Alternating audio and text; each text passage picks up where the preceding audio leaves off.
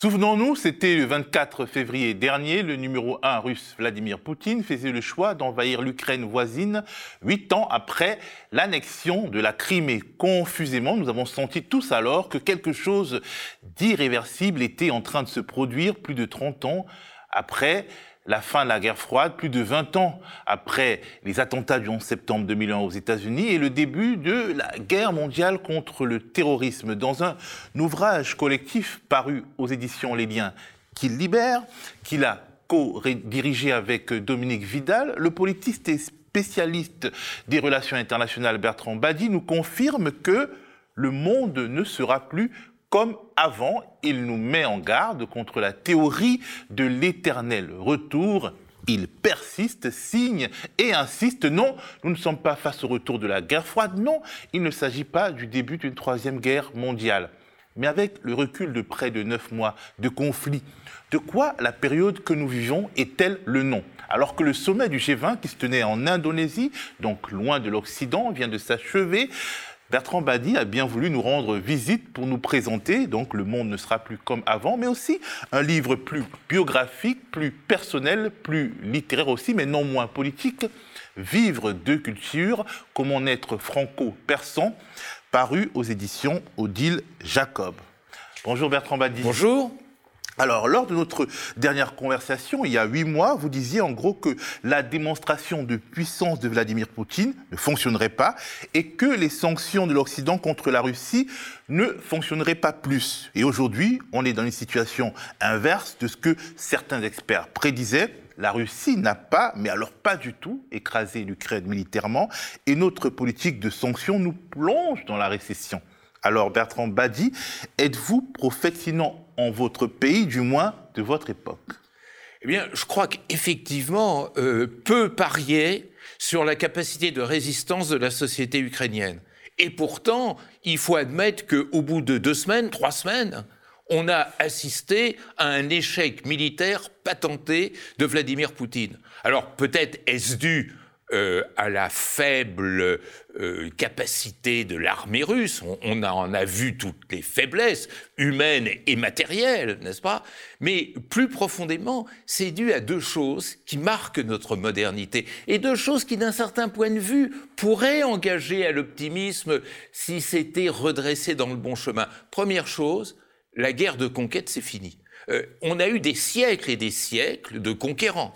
Mais regardez depuis 1945, il n'y a pas eu de guerre de conquête, ou les guerres de conquête que l'on a menées n'ont pas abouti. On a assisté au contraire, et c'est un épisode fondamental de notre histoire contemporaine, à ce que j'appellerais, avec des guillemets bien sûr, la guerre de déconquête. La guerre de déconquête, c'est quoi? C'est les guerres de décolonisation.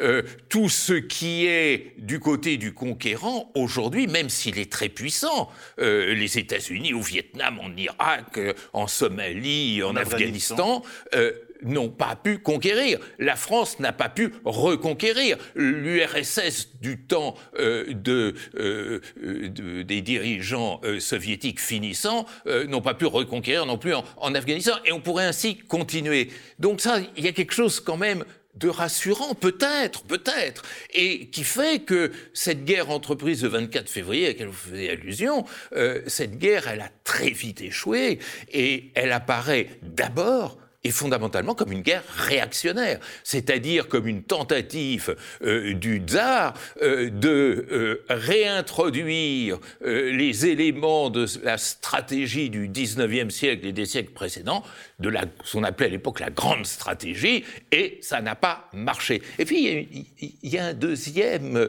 petit coin de ciel bleu à l'horizon, c'est que si ça n'a pas marché, c'est pour quantité de raisons, et je ne nierai pas que les armes livrées à l'Ukraine ont joué un rôle euh, important, mais surtout fondamentalement, c'est le succès d'une résistance sociale d'une société qui s'est dressée. Euh, on n'a pas suffisamment parlé de ces femmes ukrainiennes qui allaient bourrer les carburateurs des véhicules militaires russes de pelotes de laine pour les euh, mettre définitivement en panne. Euh, et on n'a surtout pas suffisamment parlé du rôle du téléphone portable qui amenait chaque individu ukrainien ou ukrainienne à renseigner l'armée ukrainienne sur l'avancée ou la menace des troupes russes. Ça, c'est de la résistance sociale. Donc, vous voyez, les deux petits rayons de soleil, c'est peut-être la fin, je dis peut-être parce qu'il ne faut jamais dire la fin, hein, mais en, tous les cas, dans la séquence actuelle, l'échec des guerres de conquête et le réveil des sociétés qui, décidément, courent plus vite que le politique. Alors, sur les sanctions, euh, euh, euh, européennes, sur les sanctions occidentales plus exactement, je dirais que c'est peut-être un petit peu plus compliqué. J'étais convaincu que les sanctions allaient créer un problème systémique énorme, c'est-à-dire en partie nous retomber sur le pied, et c'est le calcul réactif de Poutine, c'est-à-dire la société, les sociétés occidentales vont être prises au piège de leurs sanctions, et d'autre part, euh, on pouvait pressentir qu'il y avait un autre échappatoire euh, du côté de Poutine, c'était de pouvoir euh, compter sur le tiers parti qui ne s'associerait que partiellement aux sanctions occidentales. Et effectivement, même des alliés traditionnels de l'Occident, le roi d'Arabie saoudite, euh, Israël, d'un certain point de vue, les Émirats arabes unis, on pourrait continuer, euh, ne suivent pas véritablement les consignes de sanctions. Donc effectivement, là, on est dans un jeu systémique tout à fait incertain. En revanche... On est dans, un, dans un inconfort partagé quand même. C'est exactement cela. Et, c'est ça qu'il faut comprendre. C'est-à-dire que nous sommes maintenant vraiment dans un monde systémique. C'est-à-dire ce que fait l'un rejaillit sur tous les autres en même temps. Ça, c'est quelque chose d'inédit. C'est d'ailleurs ce que l'on appelle euh, l'insécurité globale, euh, qui euh, n'est plus liée aux rapports bilatéraux entre deux États, mais qui fait que très vite, la guerre russo-ukrainienne a inquiété en Zambie, a inquiété en Corée, a inquiété en Bolivie, parce que chacun calculait qu'il allait y avoir des réactions en chaîne à travers la crise énergétique, la crise alimentaire, euh, euh, la crise économique qui risquait de dériver de tout cela. Et nous sommes tous de Poutine à Biden en passant par Macron ou par Macky Sall, prisonniers d'une logique systémique dont personne ne contrôle le fil. C'est ça qui est assez euh, important. Néanmoins, je fais une légère machine arrière parce que euh, ce que l'on ne percevait pas encore le 24 février, lorsqu'on s'était euh, rencontrés, euh, c'est que ce n'était pas seulement des sanctions. les sanctions dans l'histoire entre 1945 et aujourd'hui, elles ont échoué partout, que ce soit vers la Corée du Nord, vers l'Iran, vers Cuba. elles ont fait du mal, hein, même beaucoup de mal, mais n'ont abouti à aucun résultat. là, en fait, c'est au, fil des, semaines, on s'est aperçu que c'était un peu plus que des sanctions, c'est une exclusion. C'est différent. C'est-à-dire que la politique menée, dont il faut dire qu'elle était assez habile, consistait à dire à Poutine si tu ne te tiens pas tranquille, on t'exclut du monde. Et c'est pas seulement l'exclusion économique, c'est aussi l'exclusion culturelle, médiatique, sportive, et on pourrait ainsi continuer l'énumération.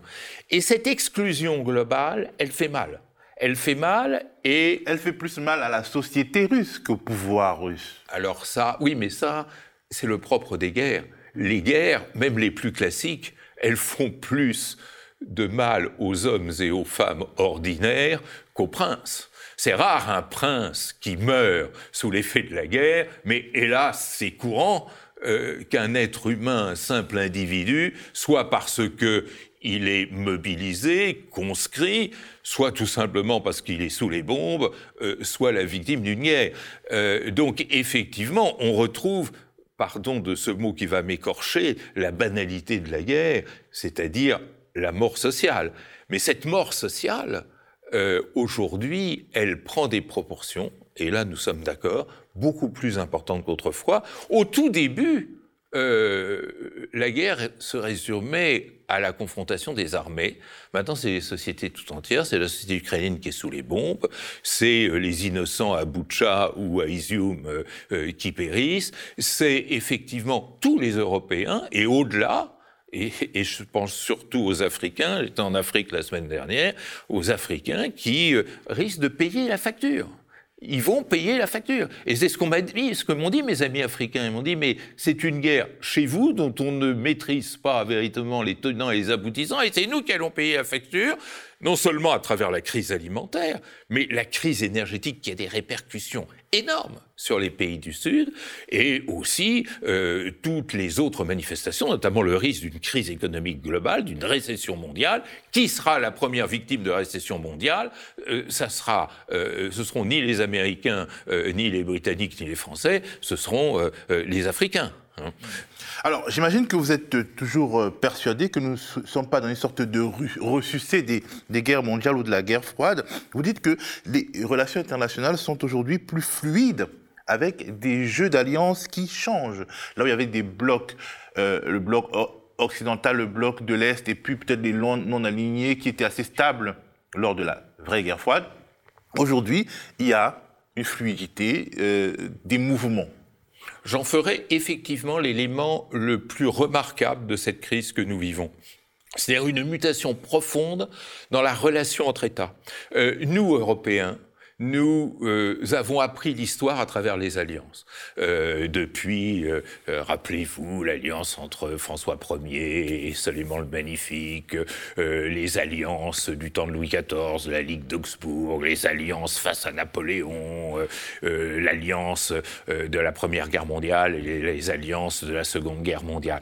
Donc pour nous, les relations internationales passent obligatoirement par les alliances et nous avons même radicalisé tout cela à travers l'OTAN créée en 1900 comme étant euh, le mode normal de gestion des relations internationales à travers des alliances désormais pérennes, institutionnalisées, organisées et même structurées autour de valeurs dites, dites communes. En fait, elles ne sont pas communes, mais elles sont dites communes. Et nous n'arrivons pas à sortir de cela. Mais regardons le monde aujourd'hui tel qu'il est. Euh, c'est tout autre chose qui est en train de se révéler, c'est-à-dire des relations extrêmement fluides. Euh, pour prendre une image qui permettra à, nos amis peut-être de saisir ma pensée de manière très concrète, on est passé dans les relations internationales du mariage euh, formel et institutionnalisé à l'union libre. C'est-à-dire, un jour, euh, il y a une transaction entre euh, Poutine et Erdogan, pourtant qu'ils ne s'entendent sur rien, hein, ni sur la Syrie, ni sur euh, le Caucase, ni sur l'Ukraine, ni sur la Libye, par exemple. un autre jour, on verra un coup monter entre l'Arabie saoudite, qui est pourtant plutôt l'ami des Occidentaux, ou en tous les cas l'était, et la Russie sur la question du pétrole. Un autre jour, on verra effectivement Israël s'entendre avec Moscou Moscou euh, euh, pour pouvoir avoir carte blanche et aller bombarder le Hezbollah en sud de, la Syrie, et, ainsi de suite. On pourrait multiplier les exemples. Et euh, Poutine hélas, sait jouer de cela, mais ce ne sont pas des alliances. C'est-à-dire ce ne sont pas des engagements au sens classique du terme. Et la grande erreur, par exemple, c'est ces commentateurs qui se sont précipités. On l'entend encore maintenant, mais un peu moins parce que les événements viennent démentir tout cela en disant euh, la, Chine est l'allié de la Russie. La Chine n'est pas du tout l'allié de la Russie. La, Chine joue son propre jeu et de manière fluide. C'est-à-dire quand ça l'intéresse ou l'avantage de jouer euh, la connivence avec Moscou, elle le fait. Quand ça l'avantage de jouer la distanciation, comme on voit en ce moment avec euh, notamment notamment euh, le G20 euh, qui s'est tenu à Bali, eh bien, elle le fait aussi. Et, nous, occidentaux, nous sommes prisonniers d'un modèle ringard d'alliance institutionnalisée qui, d'une part, ne nous permet pas de participer à cette fluidité, mais qui, d'autre part, et ça je l'ai encore perçu en Afrique la semaine dernière, fait que nous sommes perçus comme étant de l'entre-soi, comme étant cette bastion ou cette bastille, ce bastion ou cette bastille occidentale qui euh, rêve toujours de gouverner le monde à travers euh, cette machine que serait euh, son bras armé et que l'on appelle l'OTAN. Et, Poutine en joue de cela. Et aussi, l'Occident peut être perçu comme un monde blanc. Justement, dans un monde d'alliance fluide, le fait que les Américains et les Européens, dont l'Amérique du Nord et les Européens dont la particularité, vue de très loin, le point commun est d'être originaire de l'Europe de l'Ouest, donc l'Europe de l'Ouest qui historiquement a conquis le monde, esclavagisé et colonisé, bah, ça peut aussi être perçu comme euh, les restes d'un empire euh, blanc. C'est pas que ça peut, c'est que c'est perçu. C'est-à-dire que euh, ce n'est pas seulement un risque que nous courons en nous gelant dans cette posture. C'est effectivement une situation dans laquelle nous nous sommes installés qui entraîne une certaine méfiance hors euh, de nos murailles, au-delà de nos murailles, méfiance en Afrique, méfiance au Moyen-Orient, méfiance en Asie, et même regardez le comportement de certains États d'Amérique latine aussi en Amérique latine, qui pourtant relève de ce monde occidental dont on parlait. Et ça, c'est extrêmement dangereux parce que ça apporte du de, l'eau au moulin euh, de Poutine lorsqu'il dit Mais je suis là pour contenir le risque d'hégémonie occidentale. Alors, l'hégémonie occidentale, et vous avez tout à fait raison, perçue comme blanche, elle est perçue comme chrétienne, elle est perçue comme euh, anciennement et très anciennement hégémonique. Donc, non seulement elle fait peur, mais elle crée ce couple néfaste qui est le ver qui ronge notre monde euh, globalisé, c'est-à-dire ce couple de la détestation-fascination. C'est en même temps on est fasciné par cet Occident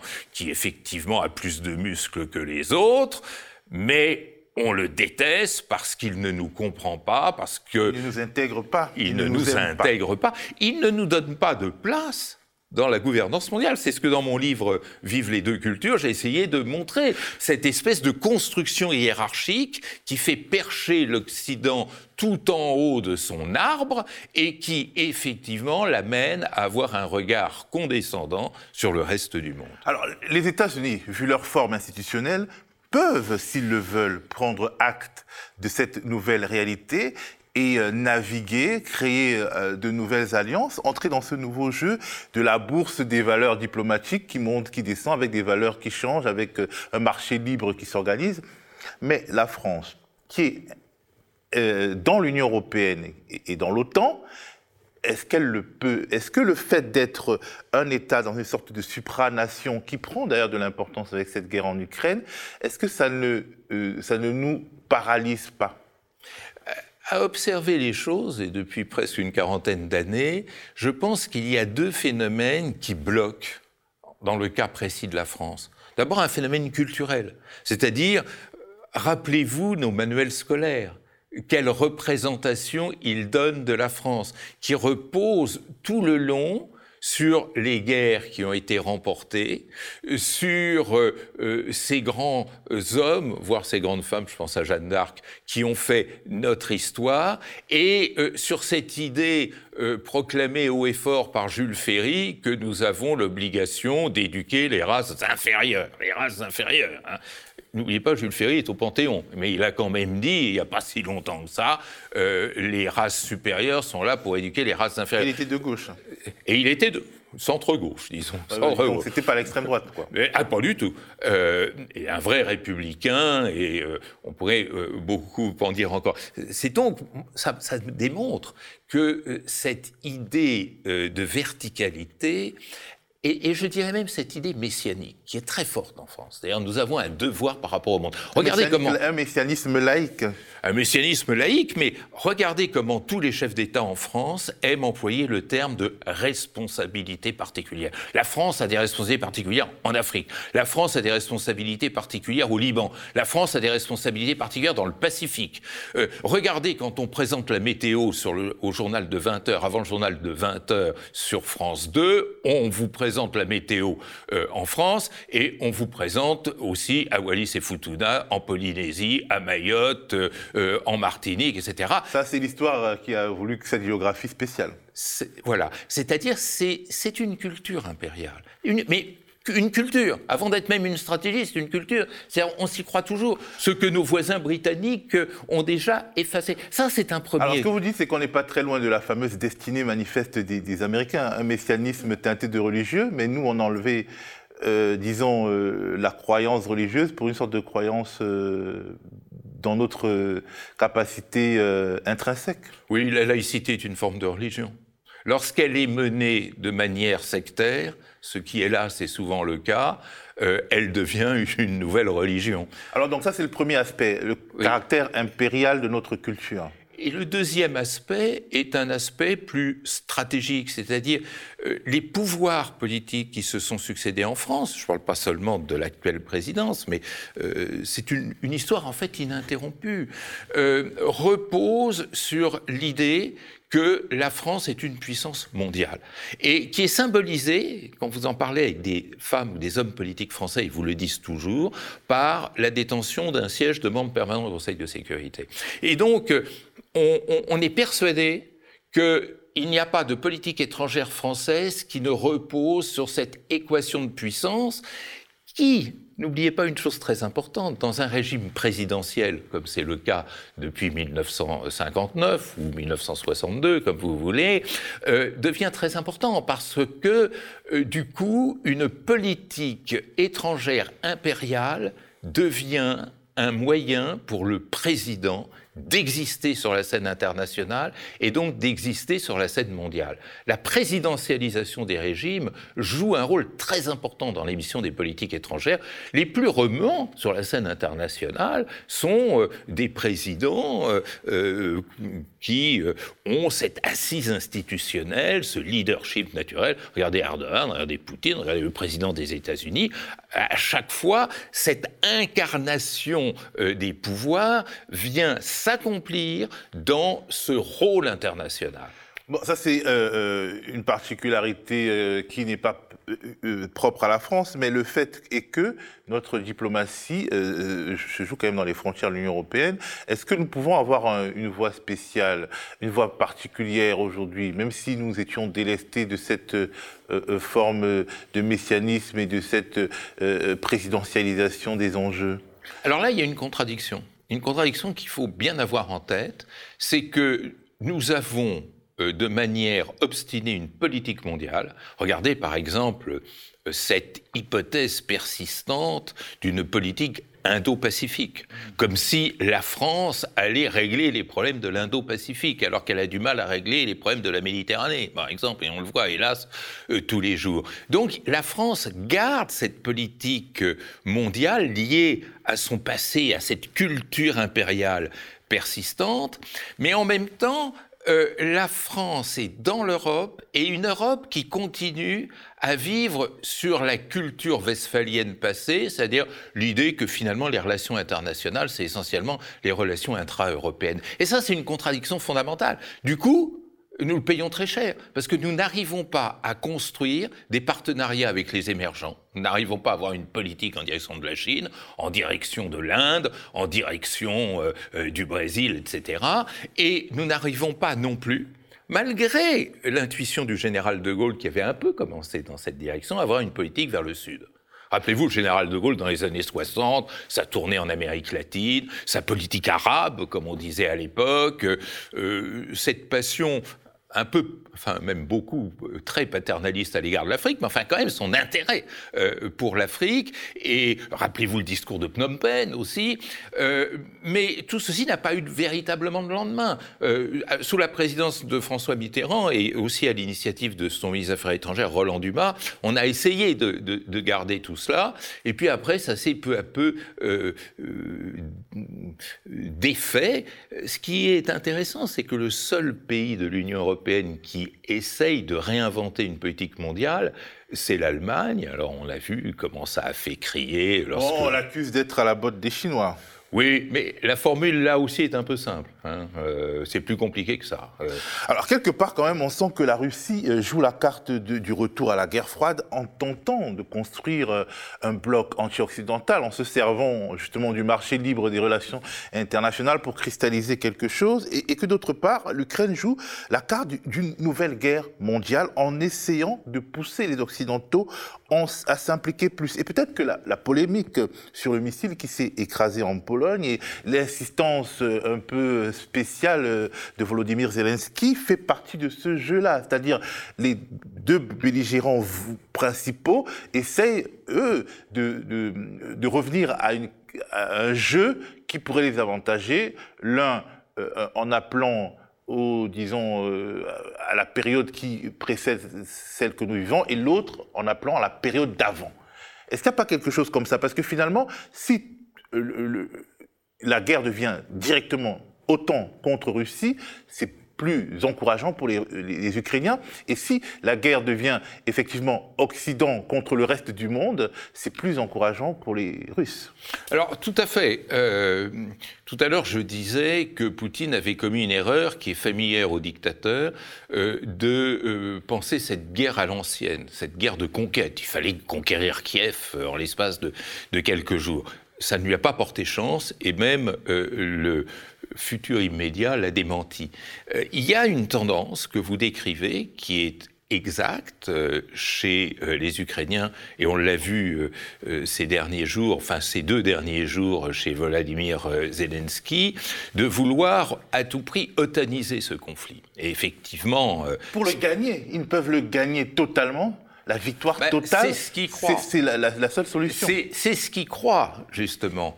Euh, mais je pense qu'ils ont tort de penser cela. C'est-à-dire, euh, euh, premièrement, on a vu que l'OTAN n'a pas du tout dissuadé Poutine de se lancer dans cette guerre conquête. C'est quand même quelque chose à militer. On aurait pu se dire, oh là là, l'Ukraine fait certes pas partie de l'OTAN, mais c'est sur la bordure de l'OTAN, donc c'est une menace pour nous. Pas du tout. au contraire, Poutine s'est précipité pour accuser l'OTAN, pour le désigner du doigt, comme vous dites. Poutine essaye d'impliquer de compromettre l'OTAN dans, ce conflit, tout en, redoutant de ne pas aller trop loin, bien entendu. Mais du côté de Zelensky, l'espoir euh, d'une troisième guerre mondiale, parce que c'est un peu ce qui est en filigrane derrière tout ça, est un espoir vain, parce que si la guerre de conquête ne marche pas, euh, la guerre euh, bloc contre bloc telle qu'imaginée par certains stratèges de l'OTAN ne marche pas davantage. Et puis surtout, une troisième guerre mondiale serait cruellement plus meurtrière que les deux premières, parce que juste la famine qu'elle entraînerait sur tous les continents créerait euh, des millions, des dizaines de millions de morts. Mais, bien entendu, euh, avec l'hypothèque nucléaire qui est associée intimement à la Troisième Guerre mondiale, mais surtout ce qu'il ne faut pas oublier, c'est que dans cette logique de fluidité, on n'est plus dans un, affrontement de bloc à bloc. Euh, ce qui marquait la guerre froide, c'était une triple caractéristique. Deux blocs qui se faisaient face avec leur système militaire organisé, c'était le pacte de Varsovie en face de l'OTAN. Deuxièmement, deux idéologies en compétition et en concurrence, ce qui n'est plus du tout le cas, euh, car euh, de même que je ne pense pas qu'il y ait une idéologie commune, contrairement à ce qu'on dit au pays de l'OTAN, euh, m'étonnerait qu'il y ait entre M. Orban et euh, euh, M. Macron ou euh, M. Biden beaucoup de valeurs communes, n'est-ce pas?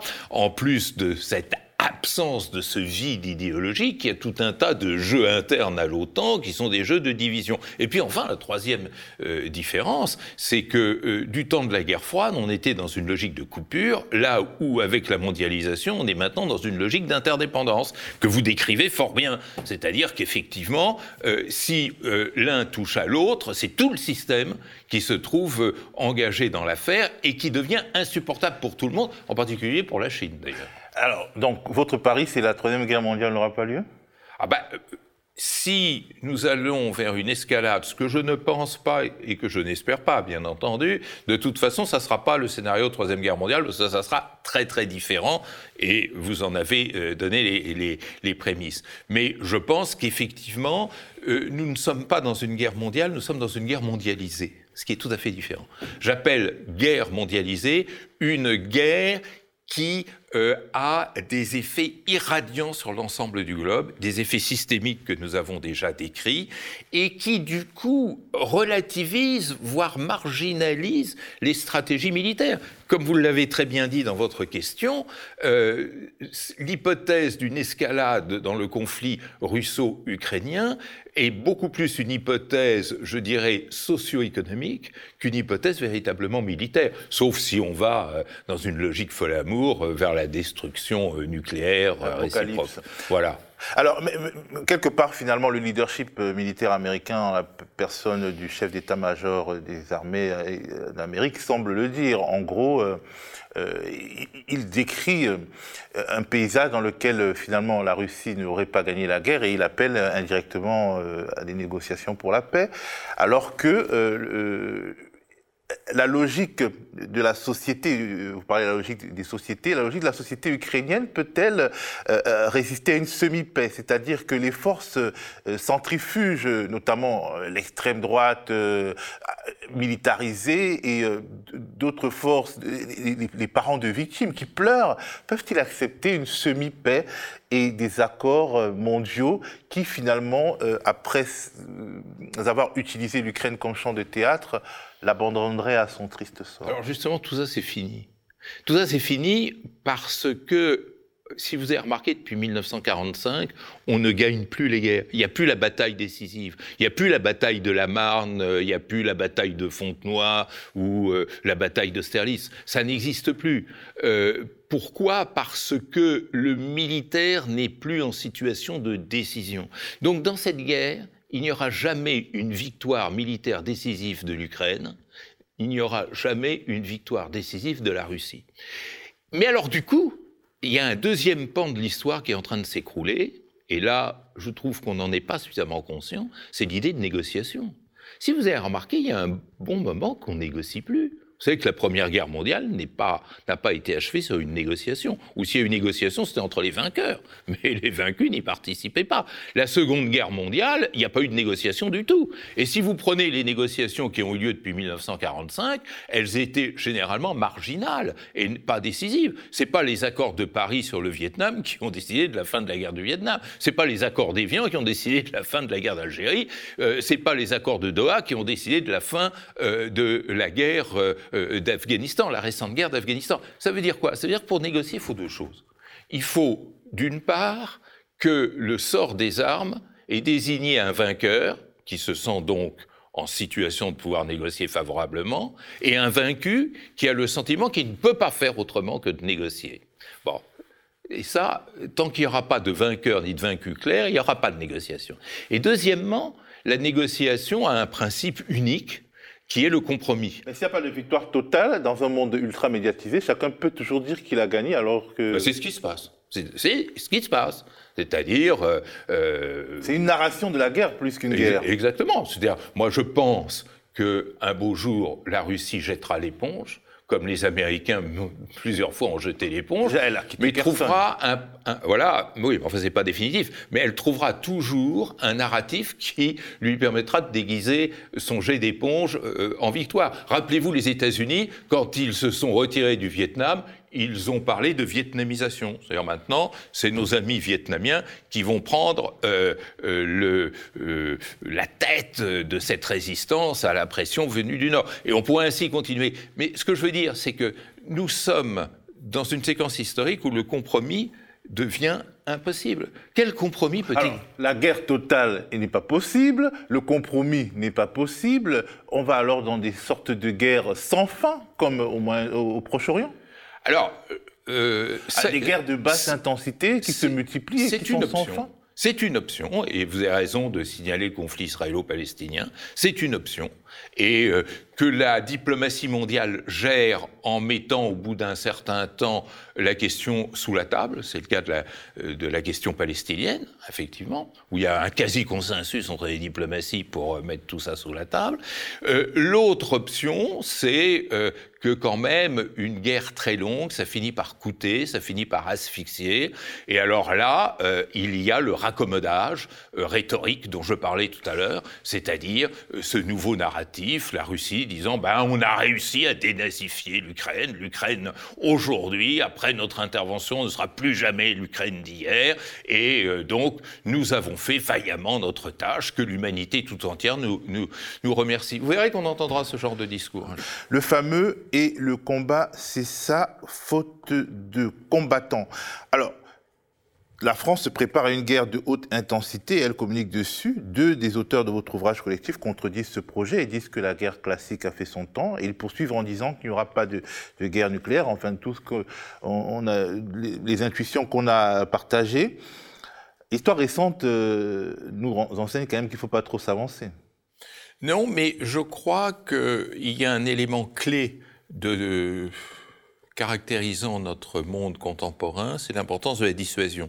Je pense que la guerre classique est terminée, elle n'est plus possible, elle n'est plus économique, elle n'est plus utilitaire, elle n'est plus efficace, mais pour qu'elle n'ait pas lieu, il faut en rappeler le coût et euh, je pense qu'effectivement, euh, montrer qu'une armée est prête à mener une guerre à l'ancienne et de haute intensité a, dans l'esprit de l'adversaire, crée dans l'esprit de l'adversaire l'idée qu'il vaut mieux pas s'y aventurer. Donc effectivement, il faut s'attendre à ce qui est de la gesticulation.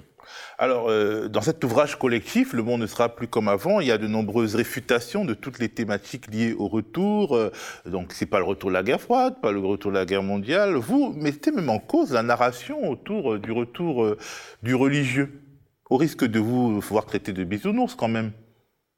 Non, et ça c'est le remarquable chapitre de Delphine Alès dans, cet ouvrage, que de dire d'abord le religieux est-il jamais parti? Et finalement, regardez l'histoire. Est-ce que véritablement il y a eu des séquences euh, euh, marquées par l'absence du religieux? Bien entendu que non. Et d'autre part, ce qui est très important, c'est que l'on ne sait plus, quelquefois pour des raisons euh, sincères, mais quelquefois pour des raisons cyniques, distinguer entre le religieux et l'instrumentalisation politique du religieux. Et ça, c'est une récurrence hein, d'un certain point de vue. Simplement, et c'est l'argument de notre livre euh, que Dominique Vinal et moi avons coordonné, euh, cette récurrence n'a plus du tout la même saveur qu'autrefois. C'est-à-dire l'usage de symboles religieux dans le contexte de la mondialité euh, renvoie à des stratégies et à des effets qui n'ont rien à voir avec ce qu'on a connu autrefois. Alors, vous êtes entré à l'université Bertrand Badi en 1968 oui. À la période où on euh, demandait d'où parles-tu, camarade? Oui. Et c'est un peu à cette question que vous répondez dans votre livre Vivre deux cultures, comment naître franco-persan, un livre dans lequel j'ai retrouvé des pages, pages qui m'ont touché, qui m'ont rappelé des souvenirs personnels sur l'humiliation de votre père par votre pays. Et là, on est obligé d'entrer un peu dans la psychanalyse de Bertrand Badi. Est-ce que cette humiliation fondamentale, parce que votre père avait été médecin pendant la résistance, euh, c'était un chirurgien qui a été interdit d'exercer en France et qui en a conçu euh, tout naturellement un sentiment d'humiliation qu'il a masqué par euh, pudeur et par, par fierté. Est-ce que finalement le, le fait d'être franco persan ou franco-iranien, vous préférez le mot persan, donc le fait d'être métis, euh, vous a permis de comprendre euh, le Sud et les fameux humiliés, pouvoir comprendre à quel point l'humiliation pouvait être le moteur de l'histoire. Absolument. Et d'ailleurs, c'est euh, un devoir d'honnêteté qui m'a conduit à écrire ce livre, c'est-à-dire qu'il n'y ait pas de mystère, effectivement, mes lecteurs, mes étudiants, mes amis, ont le droit de savoir, comme vous dites, d'où je parle. Et euh, cette biculturalité que j'ai eue en moi, euh, bien sûr dès ma naissance, parce que ma mère était euh, française et même issue de la bourgeoisie très traditionnelle, et mon père était émigré persan issu d'un milieu aisé de Perse, mais qui n'a jamais renoncé à sa perséanité. Il qui d'ailleurs ne voulait pas prendre la nationalité française pour rester fidèle à ce qu'il était. étant au quotidien, entre ces deux cultures, euh, j'ai d'abord beaucoup souffert. J'ai beaucoup souffert. Quand j'étais gamin et quand j'étais adolescent, euh, on me reprochait cette binationalité, on la moquait. On vous racisait, comme disent les mots. Euh, on, me racisait, on me traitait de, de bico et de youpin, ou quelquefois les deux en même temps. Euh, ce qui maintenant est un honneur pour moi, parce que ça m'associe à beaucoup de souffrance euh, et beaucoup d'humanité. Hein. Mais euh, vous savez, quand on est tout jeune et qu'on comprend, comprend pas bien, on a honte de tout cela. Et ça, j'ai découvert ce que c'est que la honte de l'humilier et le silence de l'humilier. C'est-à-dire qu'il ne dit pas. Moi, quand on me cassait la figure à la sortie de l'école, je n'osais pas le dire à mes parents. Et donc je comprends très bien cet univers très trouble qui est celui dans lequel sont plongées toutes les victimes de, l'humiliation. Et puis, j'ai eu la chance, parce que moi, je suis un, métis ultra privilégié de par euh, mon milieu social, mes études, etc. Euh, à mesure, d'abord, il y a eu mai 68. Et mai 68 m'a appris quelque chose d'extraordinaire que le monde existait. Et que j'étais bien dans le monde, et si j'étais dans le monde, bah, je n'avais rien d'anormal. J'étais même encore plus citoyen du monde que les autres. Et, vous n'avez pas trop le choix, parce que vous êtes même dans le milieu euh, euh, persan. D'ailleurs, pourquoi vous dites euh, Perse plutôt que Iran? Eh bien, parce que ce qui m'a le plus touché dès le début, de mon identité paternelle, si vous voulez, c'est la culture persane, c'est-à-dire la littérature, la poésie persane, qui est d'une richesse absolument extraordinaire et qui, en, qui apprend tant sur la Perse et sur le monde. Et donc j'ai voulu ne jamais couper le pont avec cette culture persane et cette littérature persane. On ne parle pas de la littérature iranienne, on parle de la littérature persane de Ferdowsi, de Hafez, de Saadi, de Khayyam, etc. Et, ces gens-là, ils m'ont éduqué le jour le jour parce que mon père, quand j'étais petit, quand j'étais enfant, il me déclamait cette poésie. Je la comprenais pas parce que je comprenais pas le persan. Il a fallu que j'aille au Langzo pour apprendre le persan. Mais je comprenais sans avoir sans maîtriser le sens des mots, je comprenais la profondeur de cette sensibilité et peu à peu, elle m'a permis de marcher sur mes deux pieds. Et donc, euh, lorsque je suis entré dans la vie euh, universitaire et professionnelle, d'ailleurs les deux se sont confondus tout le long de ma vie, j'ai compris l'extraordinaire privilège qu'était euh, cette biculturalité. Ce privilège que j'offre à mes amis biculturels, nombreux notamment euh, dans les départements euh, de la banlieue parisienne, et que j'aime rencontrer quand je vais faire des, des conférences à Aubervilliers, à Drancy ou je ne sais quoi, je leur dis écoutez, c'est formidable parce que avec la mondialisation, vous avez un regard euh, qui est émancipé de vos tutelles nationales. Vous pouvez vous regarder de dehors. Vous savez la fameuse formule d'Auguste Comte, on ne peut pas se mettre au balcon pour se regarder passer. Eh ben, quand on est biculturel, on se met toujours à un balcon pour regarder l'autre face de soi. Nos semi-semblables. Exactement. Et du coup, pour faire des relations internationales, ce qui est mon métier depuis 40 ans, c'est formidable. Parce que les relations internationales, c'est pas tant un rapport de puissance. Les relations internationales, c'est un rapport de subjectivité. En plus, euh, euh, Perse, ça renvoie à une vieille histoire, à l'Ancien Testament, euh, à une, très vieille histoire. Alors, vous n'avez pas trop le choix non plus parce que en, plus d'être un métis, dans votre culture perse, vous êtes une minorité dans. Donc, euh, en France, vous êtes une minorité dans la minorité, puisque en fait, euh, vos aïeux ont euh, épousé la culture protestante dans un monde où on parle plutôt des chiites, des sunnites et, et peut-être des, des, juifs, mais c'est une minorité dans la minorité. Ultra minoritaire, puisque je suis issu d'une famille euh, qui a vu mon grand-père, hein, Mehdi, Babajan Mehdi, euh, Badi el-Hokama, euh, se convertir au presbytérianisme à la demande, à l'invitation d'une mission presbytérienne qui est venue au début du XXe siècle s'installer dans sa ville de Hamadan, qui en a fait un médecin performant, qui l'a conduit à envoyer ses enfants faire leurs études en Occident, c'est comme ça qu'ils sont allés, mais c'est ce qui m'a permis aussi de comprendre à travers ce parcours de mon père qu'il n'y avait aucun déterminisme. C'est-à-dire mon père n'était pas musulman, mais mon père était totalement persan. Et euh, il choisissait la façon d'être persan, tout en étant pleinement persan. Et le message que je veux faire passer à travers ce livre, c'est que finalement la vérité, elle se trouve dans la construction individuelle et volontaire de son identité. Après tout, je suis propriétaire de mon identité. C'est mon affaire. Je décide ce que je suis. Et je dis à tous les jeunes qui ont connu le même destin que moi, dans des contextes sociaux qui peuvent être différents, qu'ils ont le droit ils ont la liberté de choisir ce qu'ils sont et de l'imposer aux autres. Ce n'est pas les autres qui vont vous imposer votre identité. Ça, c'est fini. C'est soi-même qui construit son identité. Alors, euh, vous êtes donc une sorte de, produit, euh, enfin pas de produit, mais vous êtes un aboutissement d'une mondialisation qui a commencé il y a bien longtemps. Et peut-être que c'est pour cela que vous refusez euh, la thèse de l'arrêt de la démondialisation qui serait en cours avec les nouveaux conflits que nous avons, avec les nouvelles peurs, notamment les peurs migratoires qui habitent totalement notre univers politique aujourd'hui, euh, en Europe, aux États-Unis euh, et même en Israël, dans plein d'endroits. L'autre est devenu une menace qu'il faut circonvenir via des murs, via des armées, via des drones, via du renseignement vous pensez que la mondialisation se poursuit alors que bon, il y a quand même des signes d'arrêt qui nous. Il n'y a pas d'arrêt parce que à la base de la mondialisation, il n'y a pas une économie. Les opérateurs économiques se sont saisis de la mondialisation à leur profit, mais euh, la mondialisation néolibérale n'est qu'une variante possible et certainement pas la plus réussie de la mondialisation. La mondialisation, elle est technologique dans son démarrage, c'est-à-dire c'est la généralisation de la communication, c'est euh, la visibilité de tous par tous, c'est l'interdépendance qui ne sera jamais mise en cause. C'est comme si au moment où on a inventé l'électricité, il y avait des gens qui disaient on va aller vers la désélectricisation du monde. C'est absurde. Euh, on va continuer dans cette mondialisation. Et le tout, c'est d'en faire une bonne, parce qu'on peut en faire une très mauvaise.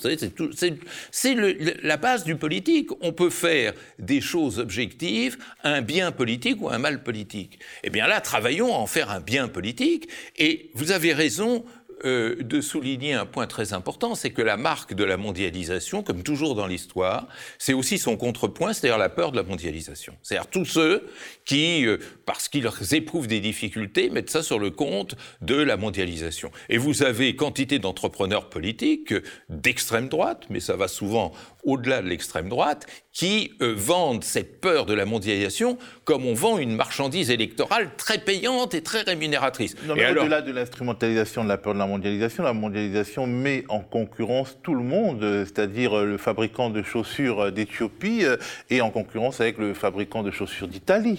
Attention, c'est vrai, mais la mondialisation rend tout le monde solidaire de tout le monde ne, Nos solidarités obligatoires. masque... Oui, exactement. La solidarité, autrefois, c'était du caritatif. On est solidaire euh, avec ce malheureux qui, au fond de l'Afrique, ne, ne, ne peut pas manger à sa faim.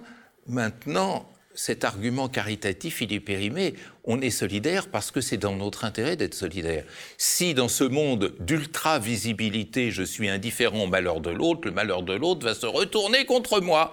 Donc il y a maintenant une dimension... On n'y est pas encore arrivé. Pour l'instant, on croit encore, en tout cas une grande partie de l'humanité, en Occident en tout cas, pense que le malheur de l'autre, on peut s'en prémunir euh, via des processus sécuritaires. mais ça ne marche pas. Regardez, vous citiez la migration. Euh, on a dépensé en Europe des milliards, pour des milliards d'euros pour contenir euh, ces flux migratoires. Et le résultat, c'est que depuis l'an 2000, il y a 50 000 malheureux qui sont euh, ensevelis au fond de la Méditerranée. Ça ne marche pas. Mais sachons inverser la réalité. Moi, je vous dis que non seulement la migration est un droit, mais elle est un devoir. C'est-à-dire le monde euh, la migration, c'est devenu l'avenir du monde. Ah, ça, c'est une pensée quand même qui est extrêmement minoritaire. Bah, elle est extrêmement minoritaire, mais je vous fais le pari qu'elle va devenir majoritaire. Comme votre histoire. Peut-être comme mon histoire, mais euh, il faut voir qu'avec la mondialisation, les imaginaires se mondialisent, les stratégies se mondialisent, la visibilité se mondialise, ce qui amène nécessairement un jeune Nigérien. je vous donne l'exemple du Niger, parce que le Niger a une démographie explosive. Au Niger, vous avez 50% de la population qui a moins de 17 ans. Bon, et quand vous avez 17 ans au Niger, quelle perspective d'emploi vous avez? Devenir enfant soldat, c'est souvent pratiqué, hein, attention. Euh, ou alors migrer.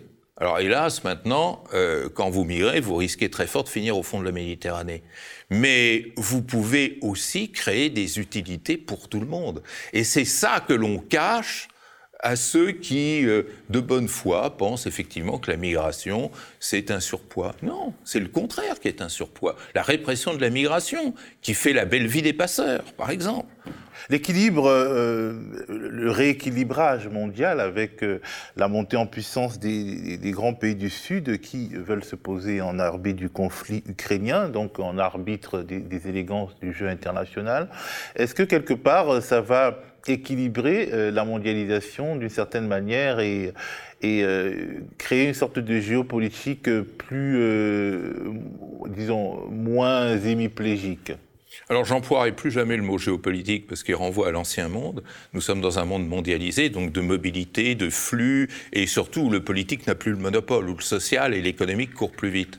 Mais ce que je crois, c'est que nous avons besoin d'une réinvention des relations internationales, du monde, et que cette réinvention, elle a plus de chances de venir du Sud que du Nord. Pourquoi? Parce que le Nord reste installé, comme on le disait tout à l'heure, dans le confort de ses certitudes et notamment ce rapport à un passé qui a été le paroxysme de sa puissance et de sa force. Jusqu'à il y a un siècle, les relations internationales, c'était des relations intra-européenne, point final. Euh, maintenant, c'est plus ça. Et maintenant, vous avez des pays émergents, vous avez des pays du Sud qui s'agrègent à ce nouveau monde, euh, qui n'étaient pas du monde ancien, qui n'y participaient pas, et qui donc ont un regard neuf euh, sur le monde et des projets pour euh, le transformer. Moi, quand je vais en Afrique, euh, je suis à chaque fois ébloui par les amphis euh, que je tiens en Afrique, où j'ai une jeunesse africaine qui a plein de projets sur le monde émancipé de la tutelle d'un passé qui est révolu. Merci beaucoup Bertrand Badi. Je vous rappelle, euh, enfin je rappelle à ceux qui nous regardent euh, vos deux livres. D'abord l'ouvrage collectif euh, qui est une sorte de nouvelle version de, l'état du monde que nous avons tous connu, nous qui avons un certain âge. Donc sous la direction de Bertrand Badi et Dominique Vidal, Le monde ne sera plus comme avant, édition 2023, au lien qui libère. Et ce livre personnel, Vivre deux cultures, comment peut-on être franco-persan, de Bertrand Badi aux éditions Odile Jacob bonne journée à vous. Merci.